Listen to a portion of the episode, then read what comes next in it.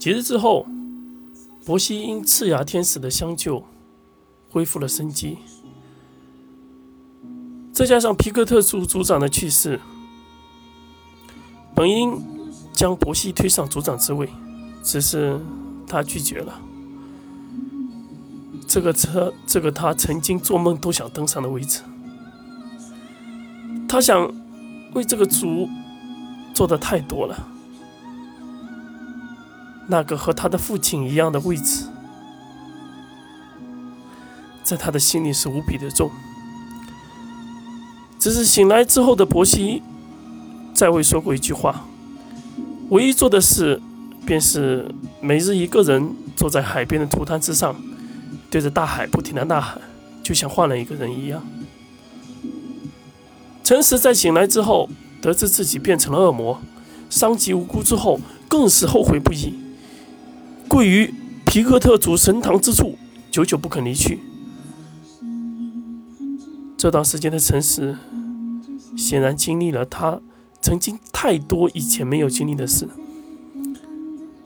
他的年龄还只有那么的小，可就算是他，还是觉得自己有些累了，反而跪在这神堂殿之上，心里得到一种莫名的心安。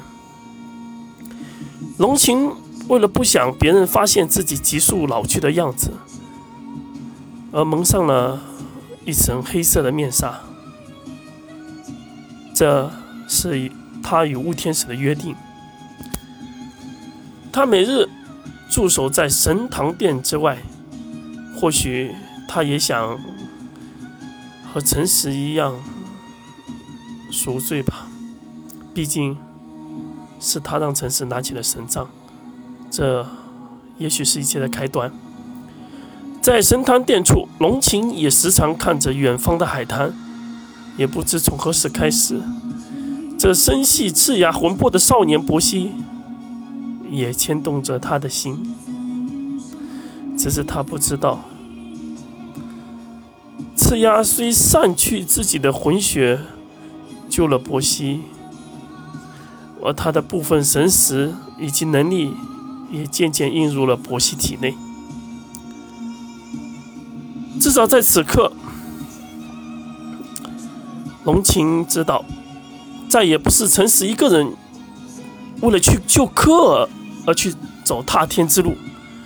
至少现在，他也想知道雾天使所说的那些事情到底是怎么回事。他也想知道雾天使在自己体内的一些真实的原因，更想知道。赤牙和自己身体里乌天使的关系。时间在浩瀚的长河中总是不值一提。半个月之后，